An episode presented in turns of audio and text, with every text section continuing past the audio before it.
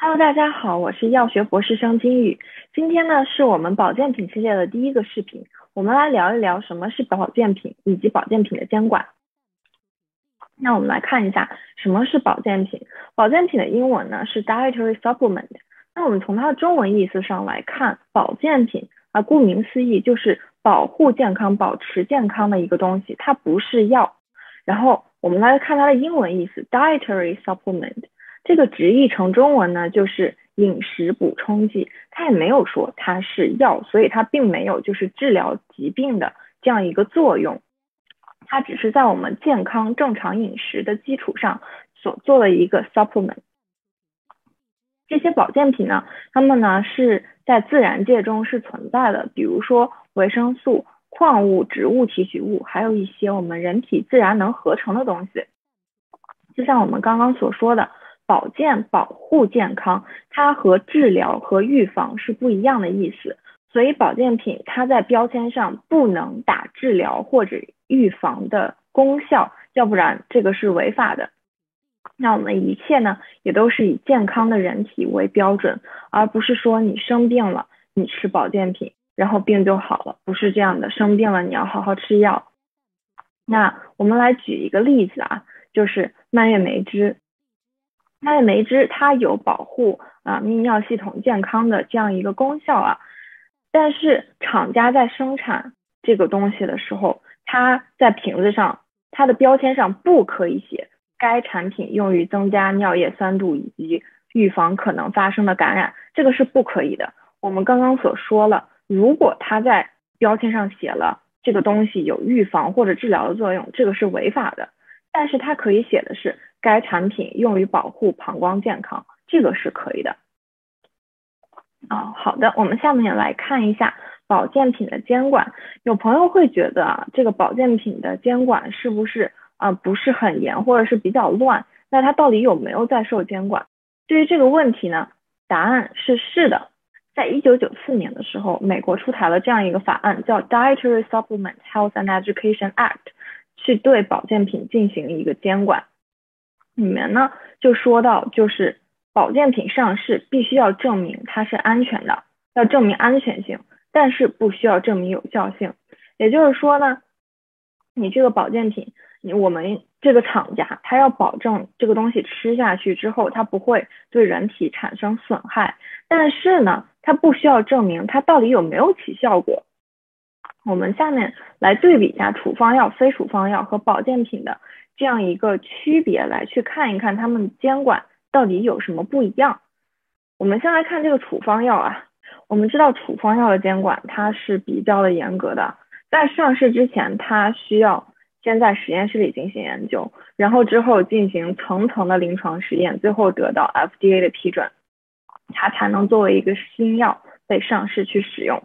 那它也一定会标识它所适应的是什么症状，它用来治什么病。因为它就是一个药，它是用来治病的，所以它一定会去标识它的适应症。那我们下面来看非处方药，啊，我们说的这个 OTC 的药，好多的非处方药，它是从处方药去转成了非处方药，因为我们已经确定它是有效的，而且是安全的，在啊病人没有医师监护的情况下，他如果使用了这个药，也能相对的安全去解决他自身的一个需求。所以，我们把它转成非处方药，能让更多的病人去 get access to this medication，然后可以去啊治疗他们相应的一些疾病，可以自行去使用，没有成瘾性，没有依赖性，相对于来说是比较安全的。那它上市的时候，一个是 FDA 的审核，要去审核它到底它的安全性是不是够的，然后才会有一个批准。那我们也知道啊，我们买所有的非处方药。它这个药盒子上也一定都会标识它所适应的是什么样的症状。那比如说我们的开瑞坦，那一定会啊标识它是适应于各种啊过敏性的症状，比如说流眼泪呀、打喷嚏呀、流鼻涕呀之类的。那保健品啊，它怎么样呢？保健品它只要 FDA 的通告就行了，它就是说啊，我们这个产品它是安全的，呃，不需要证明它到底有没有效。那相应的，那也就不可以去标识它到底适应什么样的症状，因为就是保健品，其实很多他们在上市之前，就是关于它的研究是比较 contradictory，有一部分的研究可以证明它有效，但是另一部分的研究可能就证明啊，它没有能证明它有效，所以呢，就是保健品在使用方面，它会有这样一个问题，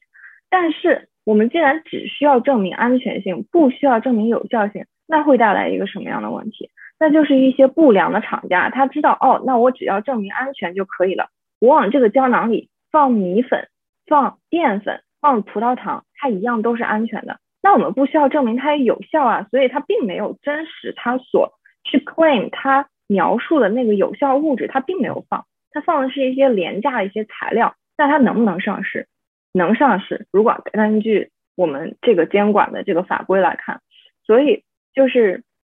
我们消费者呢，在购买保健品的时候，一定要去擦亮眼睛，从正规的渠道、正规的厂家去购买，因为这样的例子，刚才我说到这个也是之前有发生过的。好，那我们接下来看一下保健品服用的注意事项啊。第一个是关于基础疾病，比如说一些肝功能、肾功能不全的患者，呃，保健品它和药一样，或者是和其他的东西一样，啊，是通过肝肾去在人体内代谢的。那如果我们啊肝功能、肾功能有不全的话，我们再去服用这样的一些保健品，可能会对我们身体进行进一步的损害，这个是有可能发生的。所以，对于有基础疾病的患者呢，我们会建议他们咨询药师或者是医师，还有就是妊娠以及哺乳期妇女。我们知道这一部分的人群确实是值得更多的关注，所以在这一部分的人群服用保健品的时候，也一定要去咨询专业人士。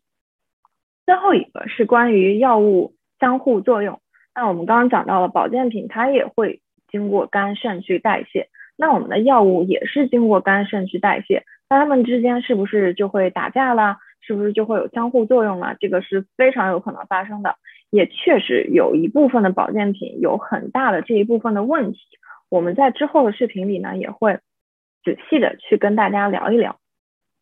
好，我们今天关于保健品呢，啊，就先说到这里。但是今天呢，没有跟大家讲具体的保健品，在今后的视频里面会慢慢的和大家讲。如果大家有什么想特别了解的，请在评论区中留言，我看到之后呢，会把它加到我们之后的视频里面。那我们今天就先讲到这里了，拜拜。